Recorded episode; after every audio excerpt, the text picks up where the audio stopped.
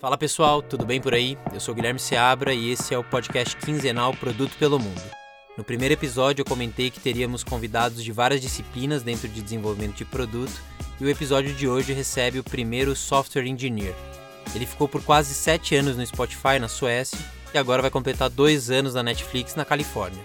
Seja muito bem-vindo, Felipe Barbosa. Conta pra gente como foi sua trajetória em desenvolvimento de produto, incluindo os desafios que você teve no Spotify e agora na Netflix. Obrigado pelo convite, Guilherme. É um prazer conversar com vocês. Eu estou fora do Brasil já há 10 anos. Eu me graduei em Ciência da Computação na Universidade Federal de Campina Grande, na Paraíba. E eu saí do Brasil em 2010, começo de 2010.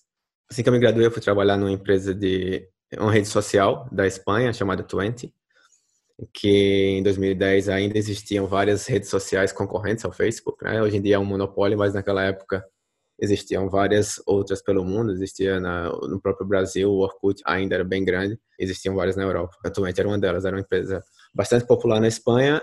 Então eu fui trabalhar lá nessa rede social, que foi adquirida pela Telefônica e eu passei quase dois anos lá. 2010, 2011 eu morei em Madrid, trabalhando nessa rede social.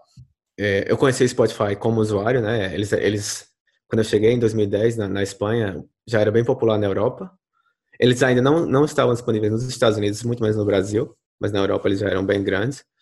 E aí, no momento, 2000, final de 2011, que eu estava repensando o que eu queria fazer, a empresa que eu estava trabalhando estava tomando um rumo. Uhum. As redes sociais em geral estavam caindo, em função do Facebook dominando tudo, então eu estava pensando para onde eu ia em seguida. E aí eu pensei que o Spotify seria uma boa opção. Então eu, eu apliquei para a vaga lá e fui e me mudei para a Suécia em, no começo de 2012, é, janeiro de 2012.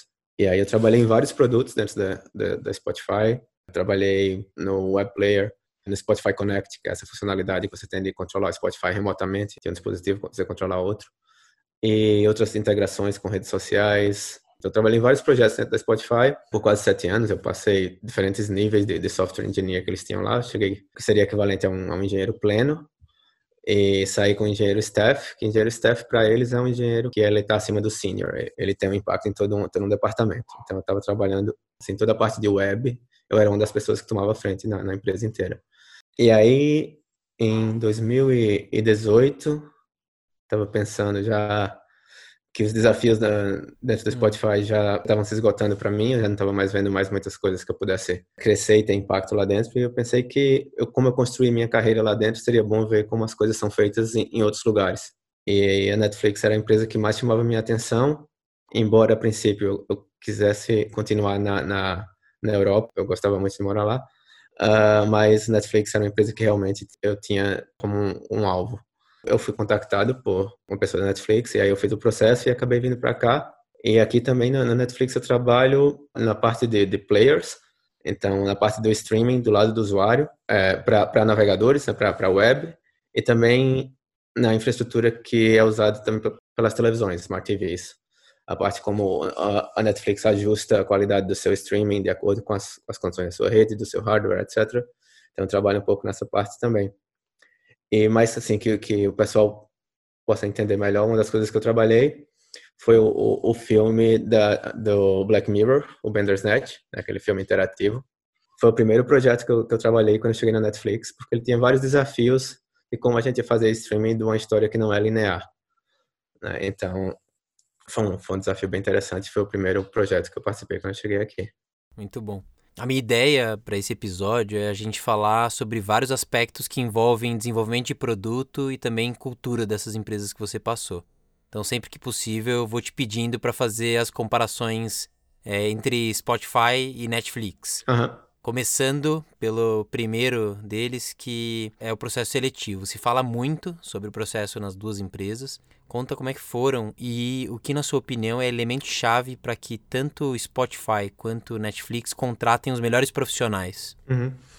É, são duas empresas que têm produtos, de certa forma, semelhantes, mas que têm filosofias bem diferentes na forma como eles contratam profissionais e como eles trabalham.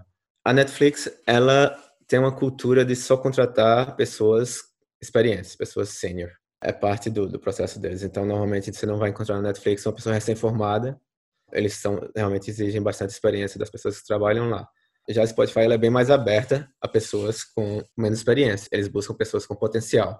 Então, independente se você já tem um trabalho muito relevante naquela área, ou se você acabou de, de se formar, se eles, se eles conseguem ver em você um potencial uhum. para trabalhar no produto, eles vão lhe contratar. As entrevistas em si, o processo é bem semelhante. Eu acho que a maioria das, das grandes empresas de tecnologia tem processos semelhantes, com pequenos ajustes de acordo com, com a cultura. Então, normalmente, esses processos de, de, de seleção podem ser iniciados de diversas maneiras. Você pode aplicar para vagas e eles têm equipes muito grandes de recrutadores que estão sempre buscando pessoas uh, no mundo inteiro. Então, eles estão sempre abertos a buscar profissionais em qualquer lugar do mundo. Eles são, eles cuidam de todo toda a burocracia, todo o custo de trazer uma pessoa de fora. Inclusive, durante o processo de seleção, se você chega no, no estágio final, você tem uma, uma, entrevista presencial que eles lhe trazem até o escritório.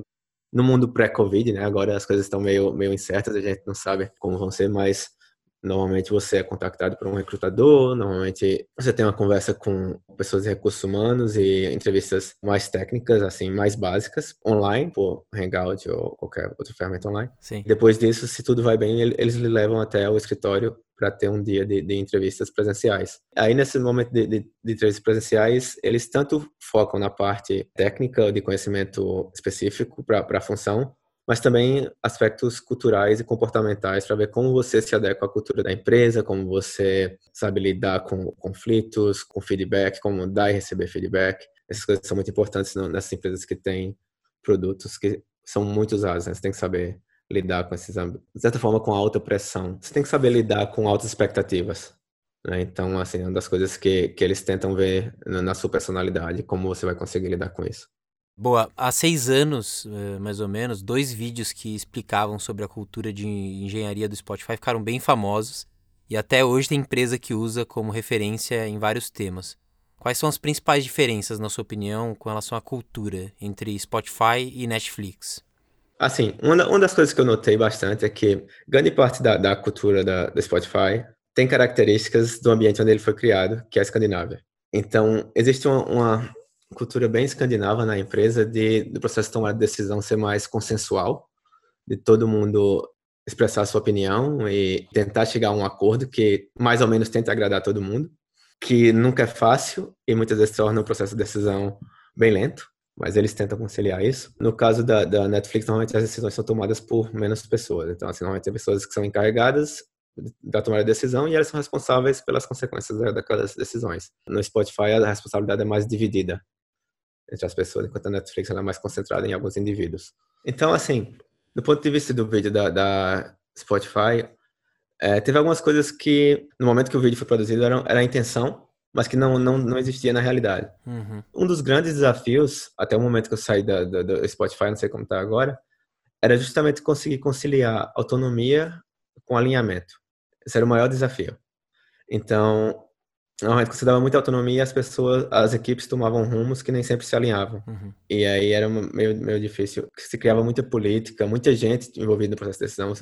E aí, normalmente, as coisas andavam um pouco mais devagar e existia mais frustração, eu acho. Então, assim, eu acho que da, daquele vídeo, a coisa que mais deixa a desejar, era o maior desafio, era justamente uh, é, conseguir conciliar autonomia e alinhamento. E até o momento que eu saí, assim, não, era, não era um problema resolvido. Entendi. É, quando você entrou no Spotify, foi lá em 2012, eles ainda não estavam nem no Brasil, como você comentou. Isso. Na época eles tinham menos de 20 milhões de clientes, é, hoje eles têm por volta de 300 milhões de clientes no mundo. Eles não tinham mais do que 900 funcionários, e quando você saiu eles já tinham passado dos 3.500 funcionários. Isso. Conta como é que foi participar de uma empresa que estava escalando nessa magnitude e como é que vocês faziam para garantir justamente esse ponto que você trouxe, do alinhamento, autonomia e ao mesmo tempo qualidade, sendo que você chegou num momento da empresa e ela foi crescendo absurdamente. É, eu acho que a, filosofia da Spotify eles tentaram manter o máximo possível de quando era pequena até se tornar uma empresa grande. Algumas coisas não escalam, né? Algumas, algumas coisas que você faz numa empresa pequena você não pode fazer numa empresa grande. Uhum. Mas isso era a intenção daquele modelo. Isso era a intenção de ter equipes como pequenas startups. Às vezes eles colocam dessa forma mas muitas coisas não, não funcionavam bem em larga escala por, justamente pelo, pelo problema de dificuldade de alinhamento. Então, no princípio, as pessoas existia um alinhamento maior porque eram menos pessoas, então é mais fácil você alinhar menos gente, né? Sim. Então, assim, tem mais gente que está que tá alinhado com a visão da empresa. No momento que o produto cresce, a empresa cresce, existem tantas ramificações dentro da empresa que aí fica bem mais difícil você conseguir esse alinhamento. Mas a experiência do crescimento foi bem interessante. Durante esses anos que eu tive lá, várias vezes a, empresa foi reorganizada, redividida em departamentos diferentes. Isso era uma das coisas que acontecia muito, e acontece muito no Spotify, é, é ter uma estrutura bem flexível. Então, é muito comum você é, eles criarem um, uma equipe para um determinado projeto de curta duração. Depois que está tudo pronto, essa equipe deixa de existir, as pessoas são, são realocadas para outras equipes e no caso do, do, do, que essa equipe desenvolveu, se, se vai para frente, ela também vai pode ser é, delegada a outra equipe também. Então, é bem fluido a estrutura da Spotify. Então, em determinados momentos, o foco da empresa era desenvolver uma plataforma para criadores de conteúdo. Então, você cria todo um departamento para isso, é, coloca pessoas ali.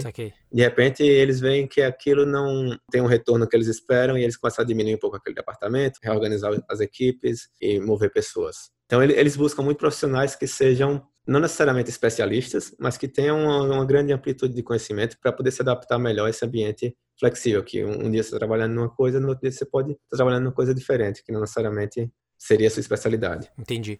É, dentro da indústria tem muita discussão do quanto que próprio Spotify uhum. tem times que são mais projetizados ou mais produtizados, no sentido de daquele time ser alocado para cuidar muito do desenvolvimento, mas que não participou eventualmente lá do começo da decisão do, da solução e, e de, qual problema atacar. É, como é que você vê é, e como é que você viu isso lá no, na época que você estava no Spotify? Vocês participavam desde o começo, desde a concepção, ou tinha sempre um aspecto mais ligado a ser alocado e faz um projeto e depois muda a iniciativa? Como é que era esse, essa visão? É, assim, a maior parte do tempo que eu tive lá, eu trabalhei em equipes de infraestrutura. Uhum. Então, a gente nunca, dificilmente era, éramos os donos dos projetos. Normalmente era alguma equipe que precisava do nosso trabalho. Certo. Nossos clientes eram outras equipes, na maioria do, do tempo que eu tive lá. Eu trabalhei em equipes que trabalhavam mais com a parte de arquitetura de alguns softwares, como o aplicativo desktop, ou como o Spotify Connect, que é uma infraestrutura que todos os aplicativos usam. Uhum. Então, no, nossos principais clientes eram outras equipes, na minha experiência. E muitas vezes existiam problemas de comunicação e que é uma diferença que eu vejo da, da Netflix, é que na Spotify toda equipe tem um PM. Toda equipe tem um Product Manager. Na Netflix não é assim. Uhum. Na Netflix, as únicas equipes que têm Product Manager são equipes que desenvolvem coisas de contato direto com o usuário final. Então, equipes de infraestrutura, elas não têm Product Managers. Certo. No caso, quando uma, uma equipe que tem um produto de usuário final está planejando um, um novo projeto, eles sabem quais equipes eles têm que envolver e envolvem gerentes, não envolvem PMs, né, gerentes técnicos das equipes que eles vão precisar. Então fica todo mundo embaixo de um único Product Manager, que eu acho que uhum. facilita o alinhamento. Entendi. No caso da, da Spotify, como cada equipe tem um PM, então eles criam esse grupo de PMs que cada um tem suas próprias prioridades e eles vão tentar fazer a política para fazer um projeto acontecer.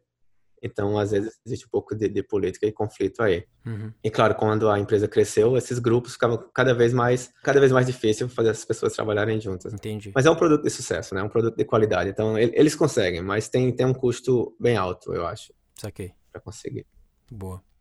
Eu vou dar um passo para trás e perguntar aqui para você quais são, na sua visão, os principais desafios da Netflix atualmente. E se você vê algum tipo de similaridade com o que você viveu de desafios no Spotify, afinal de contas a gente tem uma proliferação grande de players de streaming e em alguns casos são as mesmas empresas concorrendo tanto para vídeo, filmes quanto para música. Então, quais são os principais desafios que você vê hoje no Netflix? Nesse aspecto, eu acho que o Netflix é muito parecido com o Spotify, porque ambas empresas elas têm um foco único, elas têm um produto único. É o streaming de música, no caso da Spotify, o streaming de vídeo, no caso da Netflix. E ambos concorrem com empresas que têm um foco muito mais amplo. Né? Ambos concorrem com Apple, com Amazon, com Google. Uhum. Essas empresas que a parte de streaming é só uma fração muito pequena da empresa deles, mas que eles ainda assim querem dominar esse mercado. E tem muito dinheiro para isso, né? Eles podem comprar qualquer outra, basicamente. Sim. Então, uma das coisas que eu lembro na Spotify, quando se falava a Apple vai lançar o Apple Music, a gente falava nisso dentro da Spotify, acho que uns dois anos antes deles realmente lançarem. A gente já, sabia que estava para acontecer. Uhum. E aí a, a ideia era, Poxa vida, então a parte de streaming de música é commodity, todo mundo vai ter, certo? E todo mundo vai ter o mesmo catálogo. O que faz uma pessoa preferir o Spotify do que o Apple Music que já vem instalado no iPhone ou algum do Google que vai vir instalado no, no Android. E aí se começou a investir bastante na parte de personalização, de recomendações. Uhum. porque como o Spotify já estava na frente, o Spotify largou na frente, então ele já tinha muitos dados dos usuários durante todo esse período que as pessoas estavam lá. Né? Então vamos tentar fidelizar essas pessoas que já estão aqui tornar um ambiente mais personalizado faz com que as pessoas se sintam melhor no produto e voltem mais, né? Toda segunda-feira eu vou olhar o que, é que vai estar no, no Discover Weekly, uhum. daquelas playlists diárias e tal, que são sempre bem focadas para o seu gosto. Então, Spotify tentou criar uma coisa mais, uma relação mais afetiva com os usuários, os usuários se sentirem mais que é uma coisa deles. Não é só uma biblioteca de música, é, é a minha biblioteca de música. Foi um investimento bem grande que o Spotify fez nessa parte de, de personalização da experiência. E é uma coisa que, a Netflix faz bastante também. Né? O Netflix é, tem um grande investimento em algoritmos de recomendação. Uhum. E também um grande investimento em produção de conteúdo. No caso, uma das diferenças é que o Netflix produz o próprio conteúdo. E o Spotify só começou a fazer isso com o advento da, da, de podcast, né? Isso. Que começam a produzir podcast, mas música é muito difícil você produzir música original e não distribuir em outros lugares, né? Exatamente. Então, assim, para o Spotify, o conteúdo original pode ser alguma versão de uma música que não faz a diferença para um usuário. Uhum mesmo se eles consigam, por exemplo, algum lançamento exclusivo de um álbum de um artista, depois de algum tempo vai estar em todo lugar, certo? Então, normalmente as coisas são temporárias. Então, eles conseguiram exclusividade com o podcast agora, que eles estão. É, eu lembro quando eu estava perto de sair, já se falava, a gente não vai ser uma plataforma de música, uma plataforma de áudio. Uhum. Então, já se falava como o podcast como sendo uma coisa que seria uma das grandes apostas da, da empresa. E é uma coisa que eles estão investindo bastante, né? Até com o Joe Rogan agora. E, uhum e o pessoal da Gimlet, né, Reply All e todas essas Sim. são parte do Spotify agora. Então, essa é a parte de conteúdo original deles. E, e no caso da Netflix, a parte de conteúdo original é ainda mais crítica, porque outros produtores de conteúdo estão lançando seus serviços de streaming. A Disney lançou o Disney Plus aqui nos Estados Unidos, acho que vai lançar no Brasil em breve. Hum. E tem vários outros serviços também que licenciavam conteúdo para Netflix, mas agora que eles têm os serviços próprios, eles querem tirar para servir no, nos serviços deles. Né? Então, o Netflix, além do desafio de ter uma experiência personalizada, precisa ter conteúdo de qualidade. Sim. Então, existe um investimento bem grande na produção de conteúdo. E a produção de conteúdo no Netflix é bem interessante porque eles fazem realmente estudos de dados, o que realmente as pessoas querem ver. Eles analisam por país, né? Assim, alguns países valorizam mais é, conteúdo local, uhum. outros não se importam tanto de assistir conteúdo americano então, existem essas coisas que, que são diferentes em cada país e, e o, o, desafio do Netflix é tentar achar o que agrada a todo mundo no mundo inteiro. Por isso existe tanto conteúdo do Netflix, né? O feed do, do Netflix é infinito, né? Você sempre tem, tem alguma coisa para ver. Uhum. Muitas coisas não vão lhe agradar, mas justamente a, a ideia é que ter conteúdo para todo mundo. Sim. Tentar achar as prioridades e tentar achar o que atende melhor o público em cada lugar é um dos desafios. Boa. Muito legal. Eu tenho lido bastante sobre essa guerra de streamings e que o usuário no meio disso tudo vai chegar um momento que ou ele vai ter assinatura de vários players ou ele vai deixar de ter acesso a vários conteúdos que são bons e relevantes e tudo mais. Vocês têm esse tipo de discussão ali dentro? Como é que a indústria, no final das contas, vai se comportar, dado que quando a diferença passa a ser conteúdo, para o usuário chega um momento em que ele vai ter é, múltiplas assinaturas? Então, é assim, o streaming surgiu como alternativa à TV a cabo, né? Mas aí está chegando a um ponto que as pessoas vão ter tantas assinaturas que eu não queria algum lugar para agregar essas assinaturas, eu voltar à TV a cabo. Pois é. Mas eu acho que a gente entende que uma pessoa não vai ter uma, uma assinatura só. Uhum. Então, assim, obviamente existe uma concorrência para dominar esse mercado de streaming, mas eu acho que todo mundo é ciente que não vai ser o único, que vão ter vários grandes e as pessoas vão ter mais de uma. É, não, não tem como negar que essa vai ser a realidade. Entendi. E, assim, até canais de TV aqui nos Estados Unidos, eu acho que aí no Brasil a Globo também vem investindo bastante no serviço de, de streaming deles. Uhum. Por exemplo, a CBS aqui, que é um canal grande aqui nos Estados Unidos, eles têm o serviço de streaming deles e tem algumas coisas que eles lançam exclusivamente no streaming para depois de muito tempo passar na TV. Entendi. Os próprios canais de televisão estão tentando se atualizar ou se, se adequar a esse modelo. Existem tentativas né, de, de agregar serviços de streaming. A, a Apple tem, o Apple TV tem um serviço que tenta agregar esses serviços, mas, por exemplo, às vezes o serviço de streaming não é só o conteúdo, né? Às vezes é a experiência também. Sem dúvida. No caso da, da, Netflix, o conteúdo interativo, como o Black Mirror lá, não tem como você ver que não seja no, no aplicativo da Netflix. Uhum. Né? Então, assim, a gente não produz só conteúdo, a gente produz uma experiência também. Então, às vezes, o usuário tem que estar na, na, nossa plataforma. Sim, não, sem dúvida, a experiência faz uma diferença e eu tenho Netflix e também tenho HBO Go e é, é, quase impossível de usar por conta da experiência. Às vezes dá vontade de abandonar ali, não assistir uma série ou não assistir um filme por conta da experiência, faz toda a diferença mesmo. Você tinha falado um pouquinho sobre organização de, de times Eu queria entender efetivamente as diferenças entre os times do Spotify e os times da Netflix, do ponto de vista de composição desses times e como é que eles são divididos. Eu já contei em um outro episódio aqui do podcast que na Easy Invest a gente se organiza por etapas da jornada do cliente e também algumas partes do produto. E aí os times eles têm uma autonomia para atuação dentro dessas partes. Como é que você se organiza na Netflix e como é que se dava a organização, pelo menos, como você falou que muda muito, pelo menos no final da sua passagem pela, pelo Spotify? É, dependendo de onde você está na, na, empresa, as equipes vão se organizar de uma, de uma forma diferente. Na parte mais de, de, experiência do usuário, as equipes se organizam baseadas realmente no fluxo do uso. Então, tem a equipe de, de aquisição de usuários, então eles vão trabalhar como fazer aquisição de usuário em diferentes plataformas. Com, o pessoal cuida da, da parte de web, o pessoal cuida da parte iOS, etc. Então, vai ter um, todos os funis de aquisição de usuário. Então, uhum. Tem a parte da algumas equipes dedicadas só a isso.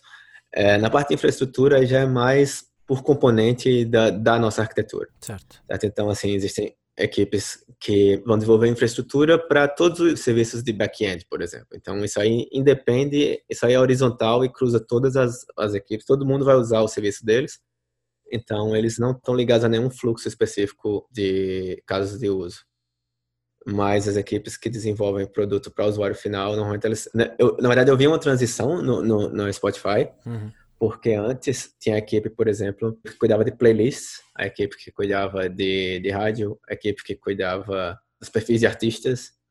Era tudo assim bem, bem dividido e essas equipes faziam a integração daquela feature específica em todas as plataformas, mas aí eles tentaram fazer um, mudar para um modelo mais mais horizontal, assim, que as equipes elas não tinham uma feature tão limitada, não era mais um fluxo. O usuário que ele é mais passivo, então assim, quais são as experiências que um usuário que ele não é tão engajado na plataforma que ele precisa ter? Qual é a forma dele dele abrir o aplicativo Spotify, ter uma opção para ele escutar e a gente sabe exatamente se vê o conteúdo correto. Então, tentaram organizar as equipes mais nesse sentido de otimizar para casos de uso. Foi uma transformação que eles fizeram. No caso da Netflix, eu acho que isso é bem semelhante. Existem equipes específicas para personalização. Eles trabalham tanto com a parte de, de machine learning para isso, é, com as interfaces que o usuário vai usar. Uhum. Um novo usuário entra no Spotify, está tudo vazio, como é que eles vão criar essa experiência para a pessoa personalizar aquilo ali existe na, na, parte de recomendações grande parte é machine learning, mas também existe um fator humano. Então eles têm pessoas especialistas que geram playlists. Então eles essas pessoas, pessoas que entendem muito de música, elas têm ferramentas internas que basicamente elas colocam algumas sementes, vamos dizer assim, algumas músicas de exemplo, a, a, o machine learning vai dar alguma resposta para eles dizendo, ó, oh, a gente acha que isso aqui pode se encaixar bem, e essa pessoa que vai julgar se aquilo encaixa bem ou não, para gerar uma playlist, sei lá, de domingo pela manhã. E aí o cara vai criar, pô, isso aí. Isso aqui. Entendeu? Na Netflix é a mesma coisa. Isso, na Netflix é a mesma coisa. Existem equipes que trabalham como o Netflix produz conteúdo, então existem equipes que trabalham com desenvolver produtos internos para produção de conteúdo. Então tem até todo um departamento dentro da Netflix que produz ferramentas de estúdio. Hum, entendi. Então, para facilitar o trabalho das pessoas que geram conteúdo, é, produção de legendas para conteúdo, tudo isso tem software desenvolvido dentro do Netflix para ajudar essas pessoas. Uhum. E na parte de recomendações, também existem equipes focadas, como eu falei, muito investimento em desenvolvimento de machine learning. Tem bastante é, gente com perfil mais acadêmico fazendo pesquisa nessa área que está trabalhando lá. Na Spotify também. Boa. Falando um pouco sobre Empowered Engineers, no episódio que a gente gravou com o Marty Kagan, é, a gente falou sobre esse tema e eu gostaria de saber se você considera que os engenheiros, tanto do Spotify quanto da Netflix, atuam não só olhando para desenvolvimento de código, mas sim discutindo desde o princípio os problemas e oportunidades. Lá atrás você tinha comentado que nem sempre na Netflix os times têm os product managers, mas pensando na sua atuação como um software engineer, quanto que você é responsável também por discutir o problema, as oportunidades e as soluções antes. É, eu acho que em ambas empresas existe esse perfil do, do Empower Engineer.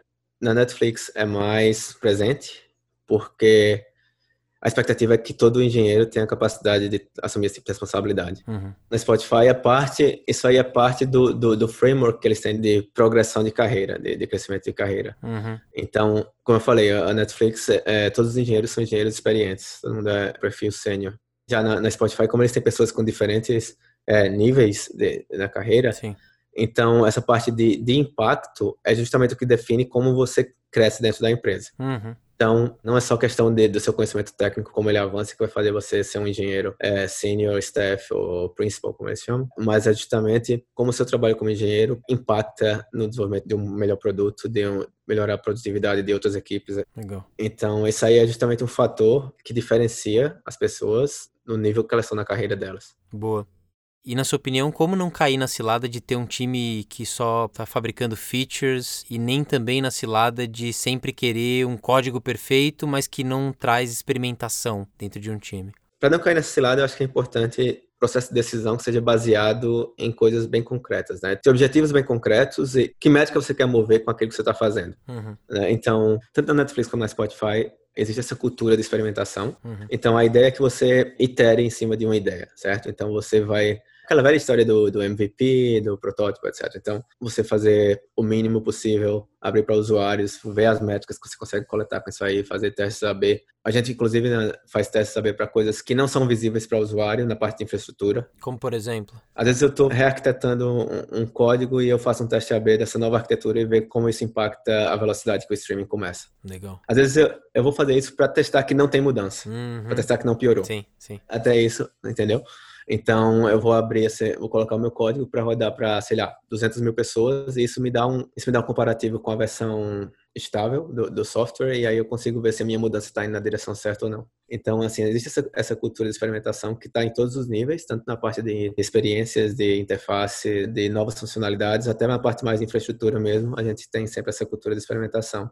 E é muito importante ter uma, uma forma objetiva de, de analisar esses dados, porque eu já vi casos que a análise tinha um viés que acabava gerando decisões erradas. Teve alguns produtos na Spotify que fizeram experimentos, mas a análise de dados foi muito enviesada. Certo. E se achava que, que o impacto positivo do, daquele projeto era muito maior do que realmente era.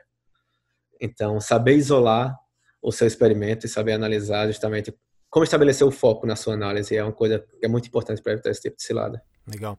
E você comentou que tem essa diferença da Netflix contratar profissionais seniors.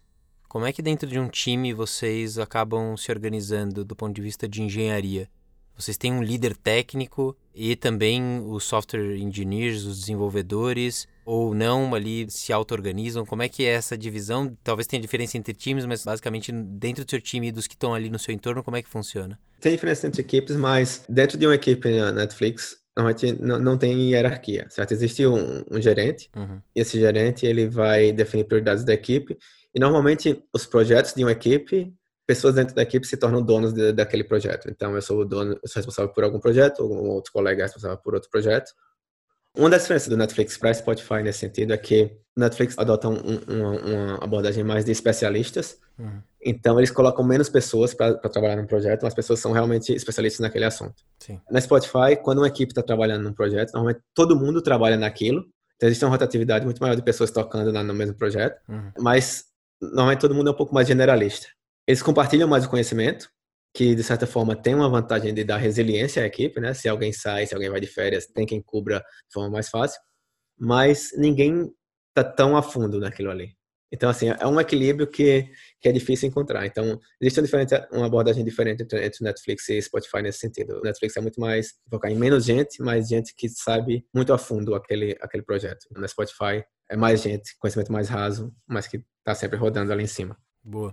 E só para fechar desse aspecto ainda do empoderamento do, dos engenheiros, para quem está começando a carreira e quer trabalhar em empresas de produto e que exijam, na verdade, esse comportamento de questionamento, de querer entender, o, como você já mencionou aqui, por exemplo, os principais desafios do negócio e do produto, e não ficar separando e só querendo codar que dica que se dá para essas pessoas que querem ir para essas empresas que têm essa, esse viés mais de, de produto, do ponto de vista de comportamento das pessoas, atitude e conhecimentos? Eu acho que uma das primeiras coisas é quando você diz que quer ir para uma dessas empresas, você tem que procurar empresas que se alinham com seus valores. Uhum. Essas empresas de tecnologia, embora quando a gente, a gente fale delas como se elas fossem homogêneas, elas são muito diferentes em termos de cultura, em termos de prioridades, em termos da forma como elas lidam com os usuários, com os empregados, com os parceiros concorrentes. Todas essas empresas têm grandes diferenças, né? Então, assim, é, existem empresas que têm um modelo de negócio baseado em usuários que pagam pelo serviço, existem empresas que o modelo de negócio é baseado em anúncios, né? Existem empresas que têm uma cultura interna de compartilhar o conhecimento, você ter acesso a toda a informação possível. Tem outras empresas que são muito mais restritas no que você, como empregado, tem acesso. Uhum. Tem empresas que são muito mais predatórias com os concorrentes, tem empresas que são mais colaborativas, né? Então, assim, uma das coisas que eu acho importante é você, quando você está procurando, tem interesse em trabalhar na empresa grande, ver qual é o seu perfil, ou ver onde você vai se sentir bem, porque isso já ajuda você a achar as coisas que lhe interessam. Porque eu acho que, de repente, você tem uma, um tipo de filosofia de trabalho, que é uma pessoa que é mais colaborativa, pensa mais no impacto social da sua empresa, e você vai trabalhar, no, pode trabalhar numa empresa extremamente predatória, aí você vai ter uma, uma dissonância cognitiva na sua vida, né? Então, assim, você achar uma empresa que se alinha aos seus valores já ajuda você a dar um passo à frente nesse sentido. E tentar entender, sair da, sair da sua caixa de desenvolvedor, de pensar só em código, e pensar no impacto que esse código tem na, no produto e na vida das pessoas. Porque por mais que você, como engenheiro, veja a tecnologia como um fim, para o usuário a tecnologia é um meio, né? Sim. O usuário vai, quer aquilo para chegar a um objetivo. E para você, você quer que o seu código se, funcione bem, que seja bem arquitetado, que seja limpo. Para o usuário, isso, isso não importa. Né? O que importa é o impacto na vida dele e no uso do, do, do produto. Legal, muito bom. Cara, a gente já está quase chegando no final do episódio e a gente sempre pergunta para os nossos convidados por alguma recomendação de livro que tenha lido recentemente e que fez a diferença. Você tem alguma indicação? A minha recomendação é um livro que eu recentemente chamado Meltdown, são dois autores, é Chris Clearfield e Andras Tilchik. Eu, eu provavelmente estou pronunciando errado o nome dele. Mas é um livro sobre por que os nossos sistemas falham. Mas não sistemas de software, é, sistemas complexos. Certo. Então, por que é que uma, uma, usina nuclear falha? Por que um avião cai? É, por que um, um, um hospital comete erros na, na, dosagem de medicamentos? E tudo isso se dá pela complexidade que esses sistemas têm. Então, esse livro fala sobre complexidade, os problemas que a complexidade causa em sistemas, novamente, sistemas não, não necessariamente software, e como lidar com esses problemas. Eu acho esse livro fenomenal, assim, mudou muito minha visão sobre muitos assuntos. Ele dá exemplos desse tipo que eu falei, mas aí você começa a aplicar isso em, em desenvolvimento de produto, em, em negócios, e até na sua vida pessoal. Então, assim, você tem a própria a vida, né? São várias coisas que interagem entre si. É um sistema extremamente complexo. Então, é esse tipo de sistema complexo que ele trata, mas que você pode aplicar na sua empresa no, e no seu software também. Boa. Cara, obrigado. Sempre muito bom bater um papo contigo. Eu que agradeço a oportunidade de participar desse podcast. Foi muito bom conversar com você e muito obrigado pelo convite. E assim a gente fecha mais um Produto pelo Mundo. Esse é um podcast produzido pela Mnemônica com edição de Pedro Moleiro. Eu sou Guilherme Seabra e a gente se encontra no próximo episódio. Até!